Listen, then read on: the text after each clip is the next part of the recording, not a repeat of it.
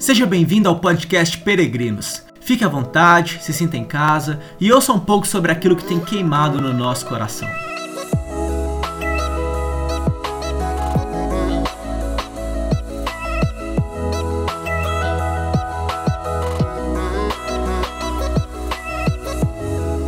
Cara, eu quero ser como Jesus, eu quero buscar Jesus, eu quero ter santidade. E não só santidade no sentido de pureza, mas santidade em tudo. Eu quero tomar decisões acertadas na minha vida me aproximem de Deus. É muito ligado à nossa eternidade, porque a gente se relaciona. Gasta esse mesmo tempo se arrependendo, sendo submisso, servindo a Deus, e rapidinho alguém vai né, é, se apaixonar por quem você é de verdade.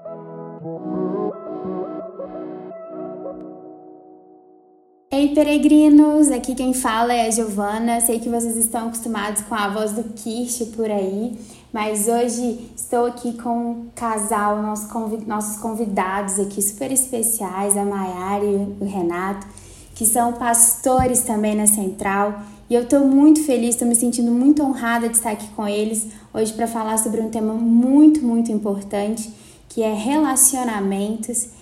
E esse casal é referência para nós, para nossa área, para nossa igreja, e nós vamos ouvir um pouquinho do que eles têm a falar sobre esse assunto. Aí eles vão se apresentar agora pra gente. Podem falar, pessoal. E aí, pessoal, aqui é o Renato. Que alegria estar com vocês, peregrinos. A gente se inspira tanto em vocês, vocês são tão legais. Então, a gente está muito feliz de estar aqui gravando para ter esse tempo especial com vocês aí. Fiquem ligados, porque eu creio que Deus pode né, falar umas coisas legais aqui hoje. Olá, gente, eu sou a Maiari, a Giovana já apresentou, e eu prefiro a Giovana do que o Kish, quero deixar isso registrado aqui, tá, Giovana? Você ser contratada para os próximos. Vamos falar de um assunto que a gente gosta muito, que é relacionamento, e talvez é uma das coisas que a gente mais gosta de falar e que a gente menos fala. As pessoas é, perguntam, mas a gente nem sempre tem a oportunidade de falar, então nós estamos muito felizes. Vamos divulgar para todo mundo também quando sair aí, que eu creio que vai ser um tempo de Deus real. É claro que a Maíra gosta de relacionamento, ela relaciona comigo. Como é que? Ai, adoro, gente, adoro. E realmente é um assunto assim que, que é muito importante, né, para a nossa geração e para todos os estágios da vida, né? Tanto os solteiros quanto aqueles que estão namorando e os casados também. E, e eu fico assim muito feliz de poder estar aqui, de poder conversar com vocês a respeito disso. E para começar, gente, eu queria eu queria fazer uma pergunta para vocês assim, é, sobre a questão da santidade mesmo, porque a gente fala muito sobre santidade, a gente a gente fala a respeito da santidade enquanto em todos os âmbitos da vida mesmo. E mas eu queria saber, assim, para quem está vivendo, né, a solteirice, porque muitas vezes a solteirice, né, gente? Olha só o termo da pessoa. Mas, é, porque muitas vezes a gente pensa e, e a santidade como algo, às vezes, relacionado, assim, só a alguns âmbitos da nossa vida. Sabe, a gente pensa em viver a santidade apenas, por exemplo, num relacionamento, sabe, um relacionamento santo. Mas o que é também para os solteiros uma vida em santidade? Eu, eu acho muito legal porque é, santidade não é só não fazer algumas coisas, mas também fazer outras coisas. Então, se você não, não comete nenhum pecado moral, mas também não ora e não busca Deus, você também não está em santidade, entende? Então, porque você não fez o que você deveria ter feito, né? né? Se você passa o dia inteiro dormindo e não entrega o trabalho de faculdade ou o projeto que o seu chefe pediu, você também não está em santidade, porque você pode ter hibernado, não fez nada, mas não fez o que deveria ter feito. Então, a época da solteirice tem coisas para se fazer nela também, entendeu? E que se você não faz, também não dá para chamar de santidade. Então, é, é, quando Paulo vai falar sobre o casamento e ele, ele adverte até que talvez nem seja uma boa ideia casar, assim, ele vai falando umas ideias bem, bem loucas, assim, é, o, o, princípio por trás do que Paulo está falando é o seguinte: se você é casado, né, e aí se você namora, você passa a ter uma série de obrigações e sua cabeça tem que estar voltada para uma série de coisas que alguém solteiro não precisa de se preocupar. Né? Uhum. Então ele é muito mais disponível para fazer as coisas. Né? Então a época da solteirice, vamos chamar assim, é, eu chamaria da época da disponibilidade. É a época de. Não disponibilidade de paquera, né? Não, é disponibilidade. É disponibilidade, cara. Você, você, é, dá para você ser muito mais intenso com a sua célula do que você se você for casado, tá? Porque aí você tem outras pessoas para cuidar. Não que casado, namorando, não, não deva também, mas assim, o solteiro ele só tem isso, entendeu?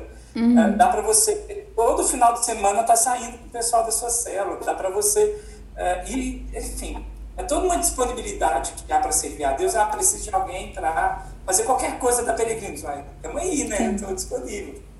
Então, assim, é, eu acho que é uma, é uma fase muito importante, muito boa, e que santidade nessa, nessa época é vivê-la intensamente, usar tudo que Deus te deu nessa etapa da sua vida para servir. E eu acho assim, é importante lembrar o seguinte, tipo, Deus é santo. A gente vive cantando isso, né? Tipo, Deus é santo, Deus é santo. O que isso quer dizer? Uma das características de santidade é que Deus nunca errou. Né? Tipo assim, ele sempre acertou. Até quando a gente sofre, ele acertou, né? Então, quando a gente fala de buscar a santidade, eu acredito que é muito isso, né? Buscar essa perfeição, entre aspas, né? Que a gente nunca vai ser, mas a Bíblia nos incentiva a sempre buscar sermos santos, né? Sermos é, perfeitos naquilo que Deus nos chamou para fazer. E eu, a sensação que eu tenho é que, tipo assim, quando a gente está solteiro, quando a gente está namorando quando a gente está casado, independente da fase, a gente precisa de fazer exatamente isso que o Renato falou. Focar muito mais em buscar a santidade do que é, ficar, ah, eu não vou pecar, eu não vou pecar, eu não vou pecar, eu não vou, não vou defraudar ninguém, eu não vou não sei o quê. Busca a Deus, né? Gasta esse tempo buscando a Deus. Senão, buscando... senão ao invés de preso pelo pecado, a pessoa fica presa pela possibilidade de pecar, mas ela, uhum. quer dizer que ela é livre, entendeu? Sim. Ela vive a vida pensando, não posso pecar, não posso pecar, mas cadê a liberdade nisso? Você só está dizendo não, né? Liberdade também é saber dizer sim, poder dizer sim para outras coisas. Acho que essa que é a luta das pessoas constantes, assim, de quem está solteiro, que é muito namorar, é porque a pessoa não vê valor em estar solteiro, entendeu? Ela não vê valor em, nossa, eu estou solteiro e peraí, o que, que eu posso fazer diferente das outras pessoas que têm é, algum compromisso com outra pessoa? Poxa, eu tenho mais disponibilidade, eu posso, às vezes, ter mais liberdade em algumas coisas da minha vida. Então, é, essa mudança de mente faz muita diferença, pelo menos fez para mim, porque, por exemplo, eu namorei unicamente o Renato, né? Quando eu, quando eu fiz 19 anos, ele foi a única pessoa que eu beijei, a única pessoa que eu namorei e tudo mais.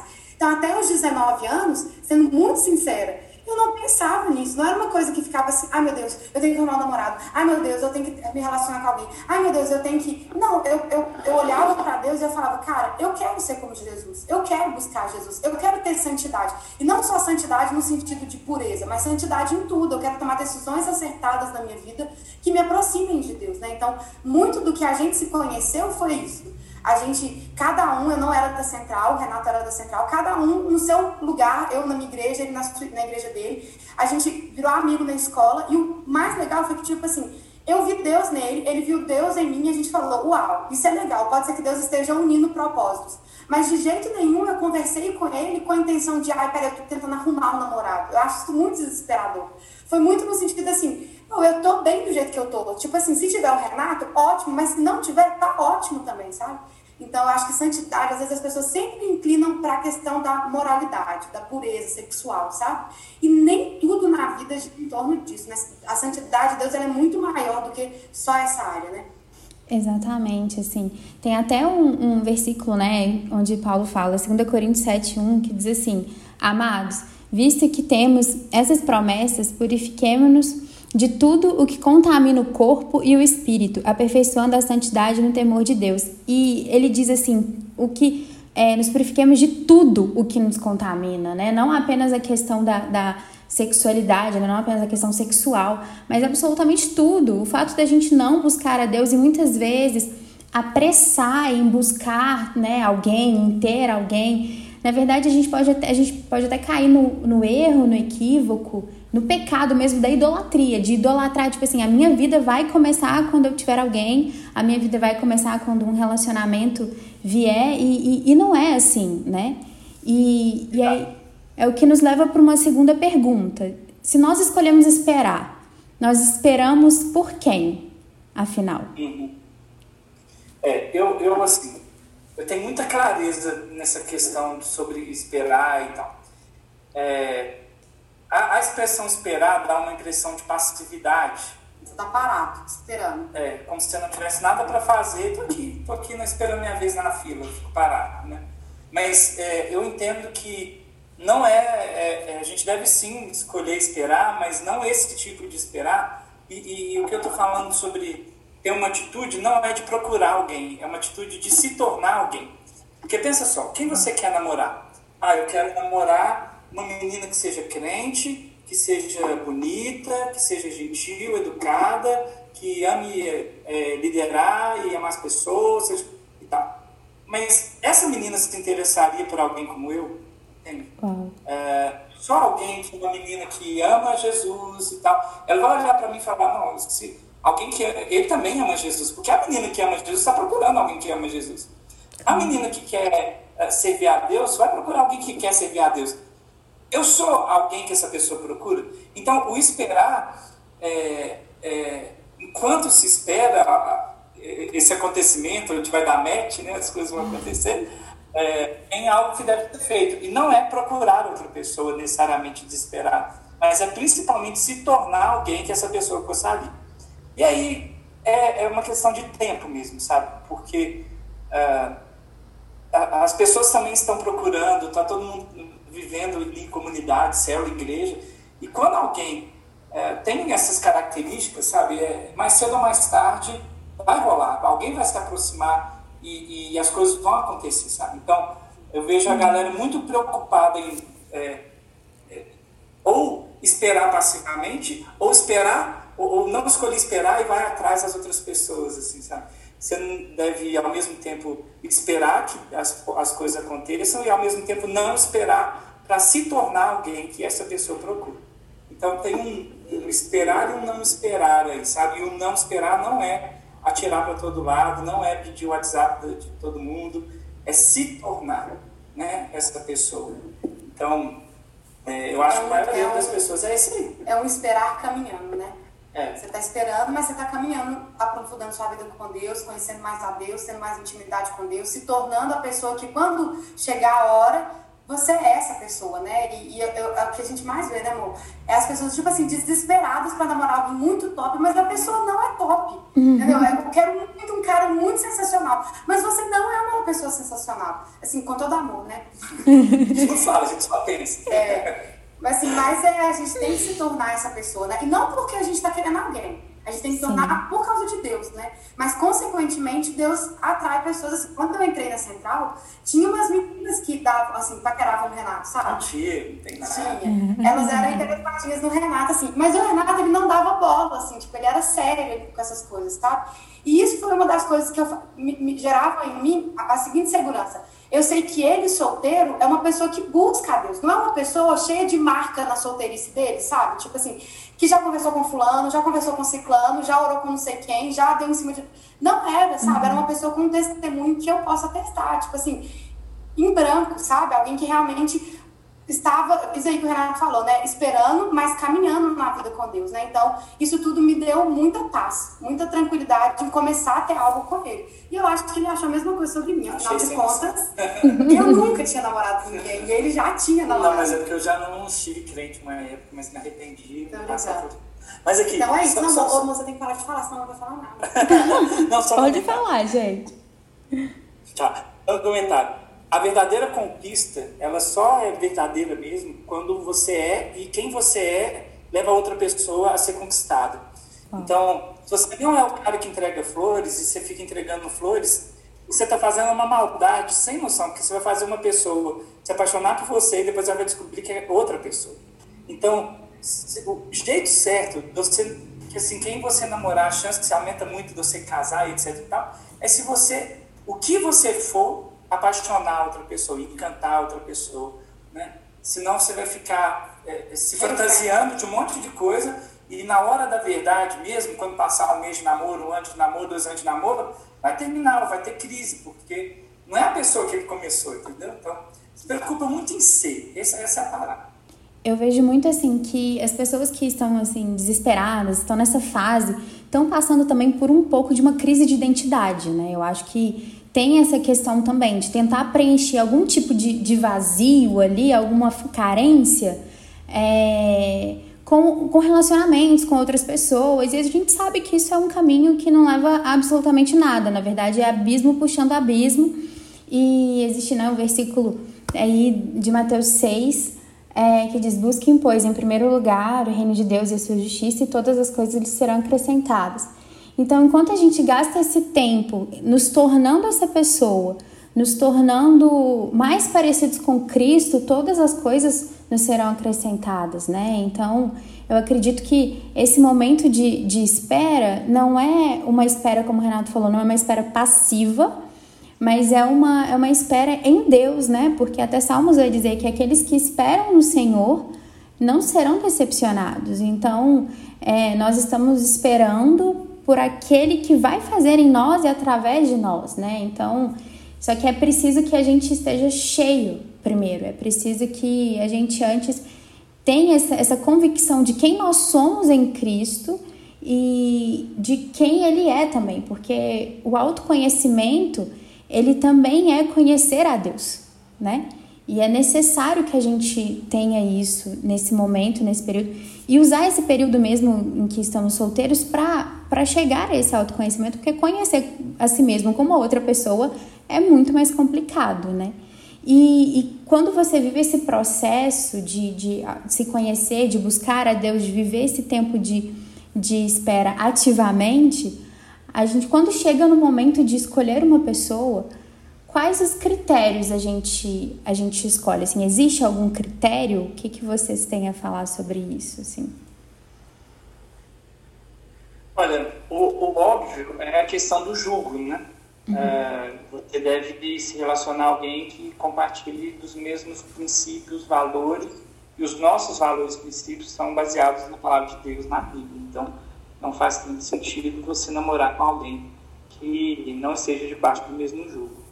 Mas existem julgos também diferentes, mesmo da mesma fé. Então, tem cristãos que têm uma vida de muita dedicação à obra de Deus e tem cristãos que uh, não, enfim, estão estagnados, etc. Então, acaba pesando a vida do outro de algum jeito, sabe? Então, eu, uh, eu acho que esse é um, é um assunto, assim, é um critério importante. Né? Então, acho que a pessoa olha assim, ou oh, a menina ou o menino está na igreja, tá tranquilo, é de Deus, então não tem julgo desigual. Eu acho que o, o critério, na verdade, que a menina sempre faz aquela listinha, né? Tipo, ah, todas as coisas que eu quero que ele tenha e tal, não sei o quê. E, e, e tudo bem, sabe? Isso é legal de se fazer. A questão é que, às vezes, a pessoa tem tudo isso, né? Tem, tipo, a aparência que você quer, é crente, mas eu acho que o que mais pega dentro da igreja é o nível de maturidade, né? Tipo assim, às vezes um tem algo assim, cara, eu quero entregar minha vida para Jesus, eu quero ser intenso na minha busca a Deus, eu quero servir a Deus, eu quero algum dia ser de tempo integral na igreja, eu quero. Nananã, e o outro, tipo assim, oh, eu gosto, mas assim, eu não é o que meu coração queima, não é o que meu coração deseja muito.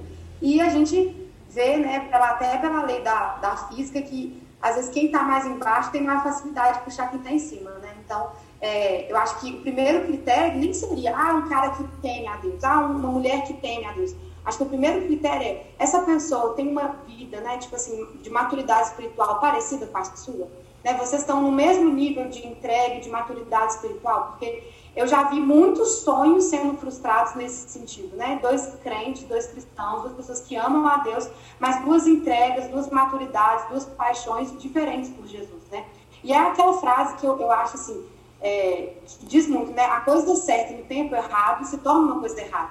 Então, às vezes, você, você apaixonou pelo menino, você apaixonou pela menina, mas, assim, você é, esperar um ano para a pessoa realmente né, amadurecer na sua fé, ter as suas experiências com Deus e depois investir, eu acho que às vezes vale mais a pena do que você já ir, sabe, com muita sede ao pote, às vezes atrapalhar um processo que era para acontecer na vida de alguém, né? Então, acho que é, a gente tem que ter essa maturidade, né, mano? Isso mesmo, concordo 100%. Esse discernimento, assim, de entender qual que qual é o feeling do outro, né? E o seu também, porque muitas vezes a gente sai de processos dolorosos, assim, seja términos ou até mesmo na vida pessoal, e muitas vezes a gente já quer até engajar em, em um outro relacionamento, mais uma vez refletindo também uma certa imaturidade, né? É, e é complicado, assim, tem uma frase que diz que as pessoas feridas, elas ferem.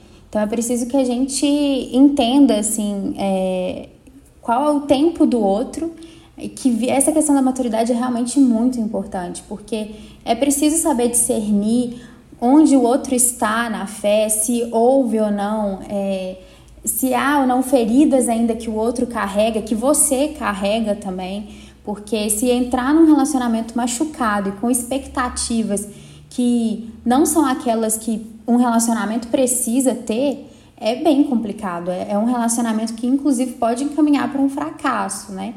Então, um momento. Só, só um comentário sobre isso que você falou, sobre a maturidade, etc. É, a verdade é que isso aqui que a gente está falando, é, eu queria muito que as pessoas ouvissem, porque.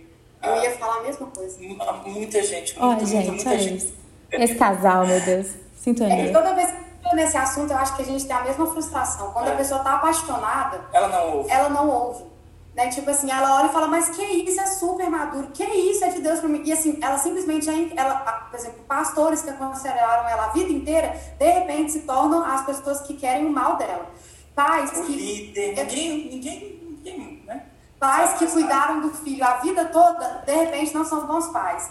Então é, é, muito complicado, entendeu? Tipo assim, acho que as pessoas, elas, quando elas estão apaixonadas, elas, eu tive talvez uma experiência ao longo da minha liderança que eu posso falar. Essa pessoa soube aquietar o coração e ouvir. Que a menina me procurou no final do culto, uma liderada minha, é, e contou, eu estava apaixonada, gostando muito do menino e tal, não sei o que, só que o menino tinha acabado de sair de um noivado. E assim, ela estava muito apaixonada, sabe? E aí eu falei, amiga, eu entendi mais do que você falou, mas assim, eu acho que você tem que esperar um pouco mais. Só que eu falei já sem esperança, sabe? Eu pensei, ela não vai me ouvir, tipo assim. E foi muito legal, porque ela falou, você acha? Então eu vou te ouvir, que eu te ouço em todas as áreas da minha vida, eu só como bênção. Então eu vou te ouvir nessa área também. E, tipo, há duas semanas atrás os dois casaram.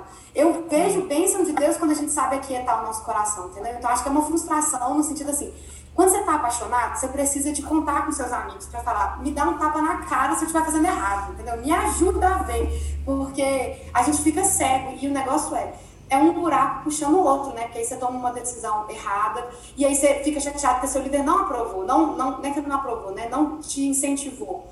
E aí, no seguinte, você fala, já nem vou mais perguntar pro meu líder. E aí é um buraco muito, muito, muito ruim, né? Porque no fim é um teste de fé, sabe? É, é, você crê mesmo, sabe, que a palavra é o melhor, você confia em Deus, e aí e, tudo dentro de você vai falar para não, e no fim só sobra uma confiança cega em Deus. Não é cega porque ela tem a Bíblia muito bem embasada, é, mas no fim é tipo assim: eu faço algo que eu não acho certo porque eu creio na Bíblia e na vontade de Deus, ou eu faço o que eu tenho certeza que é o melhor para mim, porque ela é a única pessoa do mundo que eu poderia ser feliz, etc. Sabe? Então é, uma, é um teste de fé que, sinceramente, a maioria fica pelo caminho, né? Isso me entristece. Mas se você está passando por isso, confie, talvez aqui seja a resposta de Deus para a sua vida, né? Ouça os seus líderes, ouça, ouça seus pais, ouçam pessoas que querem o seu bem. Elas não mudaram do dia para a noite, agora elas querem o seu mal. Não, elas ainda querem o seu bem, às vezes estão te falando algo para te abençoar. Nós aconselhamos centenas de jogos, lideramos ao longo da nossa vida milhares de jogos. Eu te garanto, acalma o seu coração, as coisas vão acontecer se você obedecer a Deus, sabe para dizer não, contrariar o seu coração, o seu sentimento. É bênção, é bênção para sua com certeza, porque o coração do homem ele é enganoso, né? E a gente a gente tende mesmo a, a, acabar se enganando por aquilo que a gente sente pelos nossos sentimentos, tanto que a nossa vida, a nossa vida de fé, ela não tem que ser levada pelas emoções, né? Mas sim, a, a nossa fé ela precisa ter a racionalidade ali, né? E, e, e quando eu paro para pensar sobre isso, de fato, os nossos líderes, os nossos pastores, aqueles que inclusive já têm testemunhos a respeito disso, estão ali para nos aconselhar, estão ali para nos ajudar. E com certeza eles não vão querer, né, algo, o nosso mal, né? Não vão querer, ah, tipo, ah, vou, vou ali só provocar fulano de tal, vou fazer assim só para não ter um relacionamento. Não, não, não é assim. E, e o problema de, de iniciar um relacionamento em que se tem essa problemática toda de ainda ter feridas de relacionamentos passados, de ainda não ter tido um tempo com Deus depois de um término de relacionamento, enfim, tudo isso pode gerar um, problemas dentro de, de, um, de um relacionamento, isso pode trazer aí pecado e afastamento, assim, completamente de Deus, né? E aí a gente, a gente entra no namoro, assim, é, a questão da santidade é, dentro do relacionamento, ela é, agora já puxando aí para aqueles que já estão namorando, a questão da santidade, ela é só abstinência sexual? eu acho que é muito daquilo que a gente falou lá no início, né? A gente sabe que não, não é só, é, é a gente buscar mesmo, né? Ser santo como Deus foi santo, e a santidade de Deus é ele nunca ter errado, né? De uma forma bem grosseira falando, é Deus nunca errou, né? Então, é a gente buscar ter esse padrão, né? Mas eu acho que sendo bem prática, Giovana, eu acho que é, eu, eu e o Renato, do nosso namoro, a gente é, se preocupava muito em trazer a presença de Deus, né? Porque a gente imaginava assim, eu e o Renato sozinhos dentro de um carro, numa rua escura, o que nos impede de errar? Nada, a não ser se a gente tiver incluído Deus no nosso namoro, a não ser que a gente tenha uma terceira pessoa sentada ali dentro do carro com a gente, né?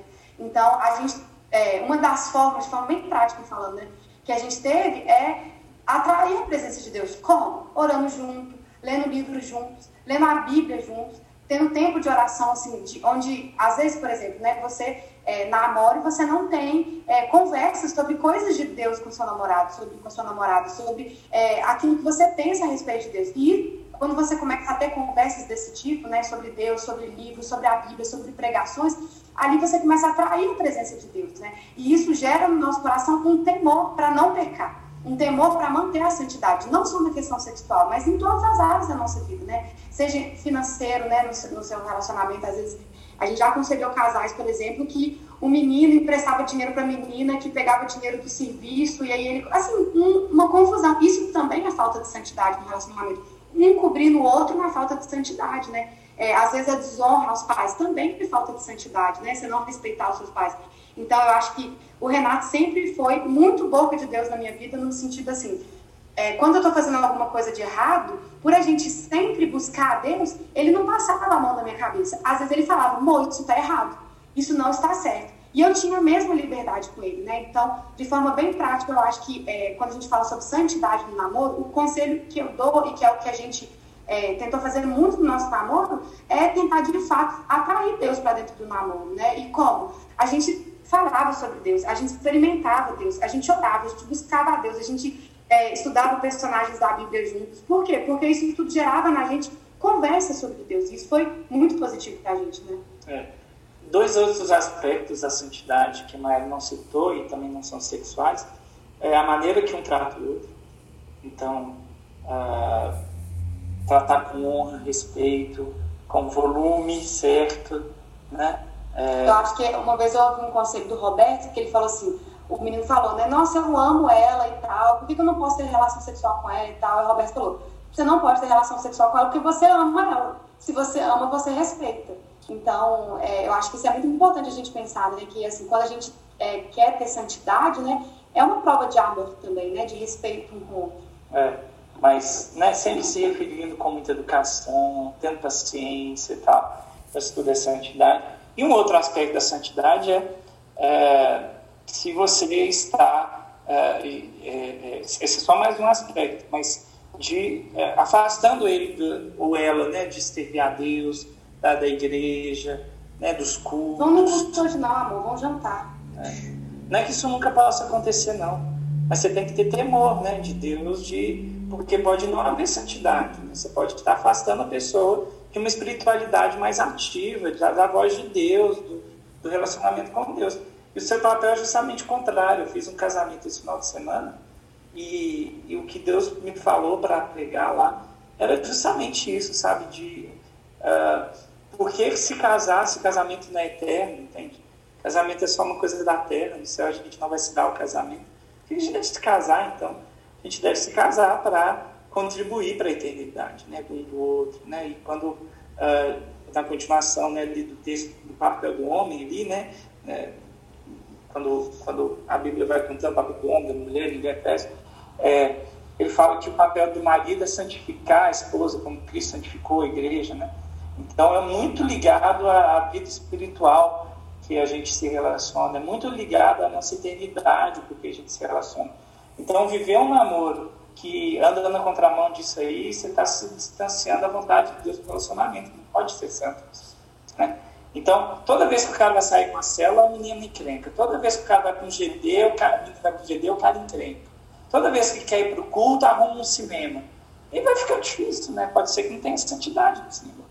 Sim, um atrapalhando o outro. E, E o que a Mai falou também me lembrou muito de um culto de alguns meses atrás que o Léo ministrou, ele falando a respeito da sabedoria, né? A gente precisa ter sabedoria de como lidar para evitar certas circunstâncias, certas situações que vão nos fazer levar, né, a pecar, assim, que vão que são assim um prato cheio para gente pra gente pecar. Então essa questão mesmo do carro e tudo mais, a gente precisa ter essa sabedoria e também o autoconhecimento, entendendo os nossos os nossos limites assim. E mais uma vez aqui já, né, puxando um pouco para esse lado sexual, mas agora saindo um pouco disso, nós estamos ali querendo ou não o um, um namoro. Ele é algo temporário porque ele sempre vai vai vai visar o casamento, né? É, tem um pastor que diz assim que o, que o namoro ele foi feito para acabar, ou acaba de vez ou acaba em casamento. Então, assim, é, como a gente tá ali almejando um casamento, tá, tem um propósito ali, é preciso que a gente também, desde já, comece, comece assim, a agir mesmo, é, honrando o outro, né? Levando o outro a buscar mais de Deus. E aí eu entro na seguinte questão, nesse âmbito, assim, é, de levar ao outro, é, é, é nesse, nessa busca que a gente adora o Senhor dentro do relacionamento? Sim. É, é eu, eu, vejo adoração, tem momentos de adoração específico, mas uh, eu não acredito que uma adoração desassociada de uma vida de adoração tenha muito, né? Assim, porque a adoração em si, ela não, não é uma coisa mágica de... É, os, os fariseus oravam, adoravam, e por isso tinha aprovação. Não era porque aquele momento de adoração ele está fazendo algo errado, mas é porque a vida não combinava com o que ele estava falando, sabe? Então, uh, essa busca pela santidade, é, na vida integral, né? Deus não nos criou para monte, para viver nas montanhas isolado, com uma Bíblia e um lugar para ajoelhar e orar. Deus nos criou para estar juntos, trabalharmos, né? namorarmos, casarmos, ter filhos, é, viver em sociedade, é, ali é, é, é, um ambiente de adoração mais. E eu acho que a nossa adoração na intimidade, ela, quando é desassociada desse outra, dessa outra face, dessa mesma moeda de adoração, ela, né? Então, se você quer oferecer algo para Deus, iniciar algo com o seu irmão, deixa a sua adoração, vai resolver, depois você volta. Porque tudo tem tudo a ver esse momento do secreto, o momento de levantar as mãos, fechar os olhos, com o momento de mãos abertas, mãos operantes, relacionamento com as pessoas. Exato. e nesse momento, assim, né, que nós estamos aí dentro de um, de um namoro, o famoso texto, né, de, de Mateus 19, que vai falar que, né, o homem deixará teus pais para casa, vai se unir sua esposa e se tornarão uma só carne.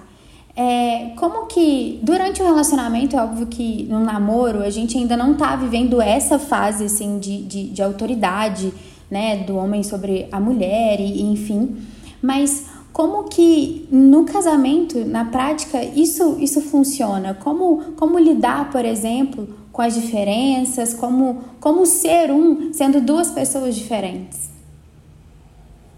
É. Enfim. eu acho que é algo assim.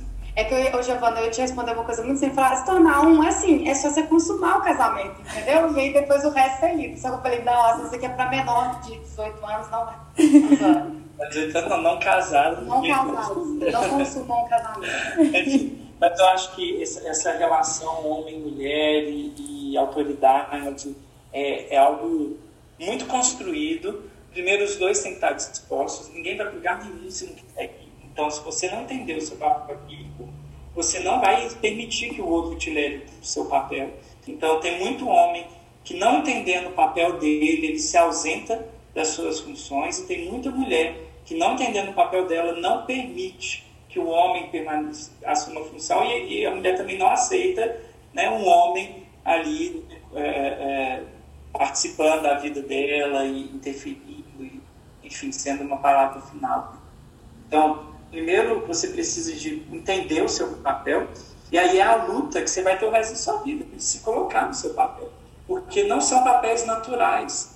Né? Quando Deus fala para o homem, você deve amar sua esposa, não é porque para o homem é fácil amar, não, porque o homem, estou é, é, falando de maneira geral, ele é egoísta. Ele pensa nele, ele gosta de jogar o joguinho dele, ele gosta de ver o futebol dele, ele gosta de. Enfim. Ele, ele não é assim igual a mulher, não. Será que, será que ela comeu hoje? Será que ela. Não, ele, ele, ele pensa nele, assim. E aí a Bíblia desafia ele no que ele não é bom, né? De, é, dê a sua vida por ela, viva por ela, né? Porque não é natural para o homem. E para a mulher, mulher é mais esperta, a mulher, ela pensa em tudo antes, a mulher tem uma sabedoria que em outros textos a Bíblia diz que ela tem, né? Uma sabedoria extraordinária. E, e, e, e muito mais fácil para a mulher tomar uma decisão. E aí Deus fala, não é natural para você, mas se submeta, né? Então, é, você precisa entender o papel e ficar o tempo todo, ver se há em mim algum caminho mal, né? E ficar o tempo todo se, se avaliando, o tempo todo se corrigindo para aprender assumir uma posição que não é natural muitas vezes, sabe? E é uma visão muito de time, sabe? Isso foi uma coisa que virou muito na nossa cabeça, né? Tipo assim, se você tem um time, você não tem dois goleiros. É um goleiro só em campo, né?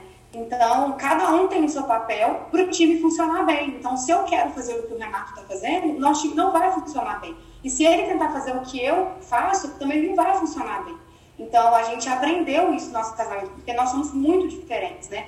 Eu, eu pego as coisas, eu faço, eu resolvo e tal. E o Renato, ele, ele, ele, ele é mais seguro, ele para tomar uma decisão, ele pensa bem, ele é, eu sou impulsivo, eu faço negócio não. Então, são várias pequenas coisas, até de personalidade e de criação. Minha família, assim, a gente fica até zoando, minha família, assim, tem que pegar um controle, a minha família fala, oh, pega esse controle logo aí, a família do Renato por favor, pega o controle ali em cima. Para... A nossa criação é diferente, sabe? Mas mesmo com todas as diferenças que nós temos, se a gente olhar para o nosso casamento, né, olhar para a nossa família, porque o casamento é uma nova família, né, e ver como um time que joga junto, eu não tento é, atropelar ele, eu tento ajudar ele para ele fazer o gol. E ele tenta me ajudar para fazer o gol. Então, a gente colabora um com o outro, né? E eu acho que maior desafio dos casais é que muitas vezes tem uma, uma competição velada, sabe?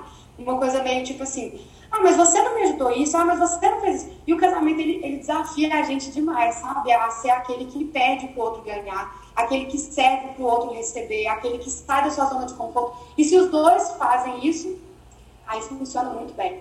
Sim, e como a gente entrou nessa de, de, de papéis, assim, na prática, Renato, o que é amar a sua esposa como Cristo amou a igreja? E Mai, o que é ser submissa ao seu esposo? Amar sua esposa como Cristo amou a igreja é colocar o interesse dela acima dos seus interesses. É, não é uma anulação de si. Pelo contrário, você tem uma função de liderança. E como um líder, né, às vezes eu assisto Masterchef, sabe? E, e quando tem prova em grupo, é, e aí no final da prova o, o, líder da equipe tem que indicar alguém para ir para, né, tipo, paredão lá do Masterchef. Eu, eu, toda vez que eu vejo, eu penso, péssimos líderes, péssimos. eu nunca vi um bom líder. Porque se eu perdi a prova sendo líder, eu vou para a prova para ser eliminado. Não importa se eu fiz ou não a minha função bem. Eu sou o líder, eu sou o responsável. Então, o homem ele tem que ter isso no coração dele, sabe? Essa postura lideranças, sabe? E não no sentido de liderança de, de culpar ela ou de penalizá-la por, por ter essa autoridade para dizer sim ou não. Mas a, a liderança no sentido de é, eu sinto tanta responsabilidade que os problemas dela eu resolvo, a, a vida dela eu cuido. Né? Então é, é mais um. É, é, é uma, uma, uma, atitude de um líder servidor, um líder que ama, como Jesus fez, né? Essa comparação. Ele colocou ele é um noivo, ele olhou para a igreja, ele cuidou da igreja e deu a sua vida pela igreja. Né? Então, da mesma maneira a gente deve fazer. Né? O papel do homem é muito esse. Né? Então, é, é, é igual quando eu sou um supervisor, é, se, eu sou, se eu sou um supervisor de célula. Para mim, se a célula cresce, é, é, é, influência minha, se ela diminui a influência minha, se ela multiplica a vitória minha. Mas você não é o líder, mas se está comigo é meu. Né? Se, se eu sou o supervisor, essa célula é minha. A mesma coisa se aplica, na minha opinião, ao, ao, ao casamento, sabe? É, se ela é minha esposa, então ela é minha responsabilidade, esse tipo de. Eu preciso garantir o sucesso dela. Eu preciso de cuidar dela. Porque eu sou o líder dela. Olha como é que Deus é perfeito, né? Porque o papel da mulher é justamente esse de se submeter à missão. Mas se o cara tem um coração desse, você não se anula, você se submete pensando, cara, ele está pensando nos meus interesses, ele está visando o meu melhor, ele está ele tá zelando por mim. Como é que eu não vou me submeter e ajudar ele a alcançar a missão que Deus deu para ele? Né? E aí a gente volta lá no início, quando a gente falou sobre escolher alguém para se casar. Como é que você escolhe alguém, se submete à missão de alguém que não têm a mesma entrega, a mesma paixão, a mesma fome, o mesmo, sabe, tudo que você tem. E a Bíblia fala, se você casou, você deve se submeter, né? Então, isso tem que ser um critério quando a gente é solteiro, porque às vezes o que a gente recebe muito é, ah, mas meu marido não quer mais ir na igreja, ah, mas, mas será que lá, lá na solteirice já não tinha indícios disso? Será que já não tinha certas, claro que salva as exceções, mas na maioria das vezes já tinha, sabe, um certo desinteresse pelas coisas de Deus, né? Então, a submissão, na verdade, ela é, é pelo menos para mim, eu acredito que muitas mulheres que estão na igreja têm casamentos né, legais de Deus, funcionais. A submissão é um privilégio né, olhar para o Renato e falar assim, cara, que bom que ele venceu, que vitória que ele teve. Quando ele se tornou pastor, eu pensei, uau, isso aqui é nosso, nós dois, sabe? Eu nem tinha me tornado pastor ainda, mas eu olhava e falava, eu já me tornei junto com ele. Essa missão é nossa, sabe? Nós somos uma família pastoral. E, e todas as vitórias que tem, né? Tipo assim, é uma submissão, não no sentido de se anular, mas de erguer o outro, sabe? De fazer o outro crescer. Um comentário sobre isso é que é muito mais fácil para a mulher se submeter por um, a um homem que seja de Deus, etc e tal. Mas isso não a desobriga, caso ele não seja, porque a nossa submissão não é às pessoas, mas aos cargos, às autoridades. Uhum. Eu não me submeto porque ele é bom, me submeto porque eu devo me submeter. Então isso se aplica em todas as áreas. Eu não me submeto ao meu líder porque ele é um líder perfeito, eu me submeto ao meu líder porque ele é meu líder. Eu não me submeto ao meu marido porque meu marido, porque o dia que eu errar com a Maiara, todo dia, ela deixa de, de se submeter a mim. Ela, não, ele é meu marido mesmo errando, entendeu? Então a gente não submete ao acerto dele, nós nos submetemos às autoridades, seja, né, seja ela quem for. Então, é, Davi com Saul submeteu não porque Saul era um excelente rei, mas uhum. porque Saul era rei. Né? É honrar a Deus e fazer as coisas por ele, né? Tudo por ele. É, então, o nosso, o nosso podcast aí pode encaminhar para um, um final dizendo assim que em todas as áreas, em todas as fases da nossa vida, é, a busca pelo Senhor e a obediência a Ele devem sempre ser algo presentes, né? Porque muitas vezes a gente tem problemas, por exemplo, eu vejo muitas meninas, assim, da minha célula, ou meninas que eu convivo, que têm problemas com a palavra submissão, que ainda têm dificuldades com essas questões de relacionamento, né? De, de pensar um casamento, de viver um relacionamento santo, enfim. É, e eu vejo que o segredo está na busca, na espera em Deus e na obediência daquilo que ele, ele nos fala, né? Naquilo que ele quer. Porque vivendo uma vida em obediência ao Senhor é, é, é a chave para uma vida próspera. E aqui eu não falo de prosperidade apenas material, né? A gente sabe que é uma vida em abundância mesmo, apesar das aflições, apesar da, das angústias aí e apesar dos percalços, né?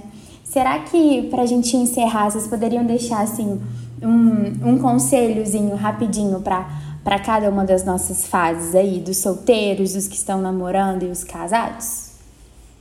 Vamos lá. Você falou, você falou. Tá, solteiro. Você começa. É, solteiro, seja, lembra lá do que a gente falou, é o melhor conselho.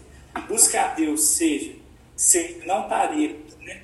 É, o tempo que você gasta é, se olhando no espelho, é, é é, enfim, mascando, conversando, gasta esse mesmo tempo se arrependendo, sendo uhum. submisso, servindo a Deus, e rapidinho alguém vai né, é, é se apaixonar por quem você é de verdade. Então, esse conselho para os Para os namorados, eu diria: o namoro é um ensaio para o casamento, né? E o namoro ele tem que ser vivido com a maior qualidade possível, porque o casamento ele é intenso, entendeu? Tipo assim, pensa os piores defeitos, eles ficam maiores ainda no casamento, né? Então é um momento de decisão. Para você decidir, você precisa de incluir Deus. Inclua Deus no seu namoro, né? Traga a presença de Deus, traga os, os princípios de Deus, traga pessoas de Deus, traga a palavra de Deus. Isso vai levar seu namoro para um outro nível. Casados, não se isolem. É, a, tendência de se casar e se isolar e fingir que seu casamento é perfeito e não pedir ajuda e não conversar com outros casais é uma tentação que todo casamento vive, mas todo casamento vive dificuldade, vive crise. E se você tiver pessoas à sua volta, é, isso tudo pode ser né, muito mais facilmente resolvido. Então, não se isole. Né? Se você está passando por uma crise financeira, às vezes dá vergonha de falar, mas fala com outros casais que você considera referência, né, seus líderes, porque eles vão te ajudar e é normal passar por isso. Ah, se você, vocês estão brigando muito, fala também, enfim. É, se abra, não se isole, porque vai, vai deixar a caminhada mais leve. Então é isso, peregrinos. Esse foi o nosso podcast, nosso episódio sobre relacionamento. Espero que essa palavra tenha realmente esse bate-papo tenha abençoado e edificado a vida de vocês. Até uma próxima oportunidade e um beijo.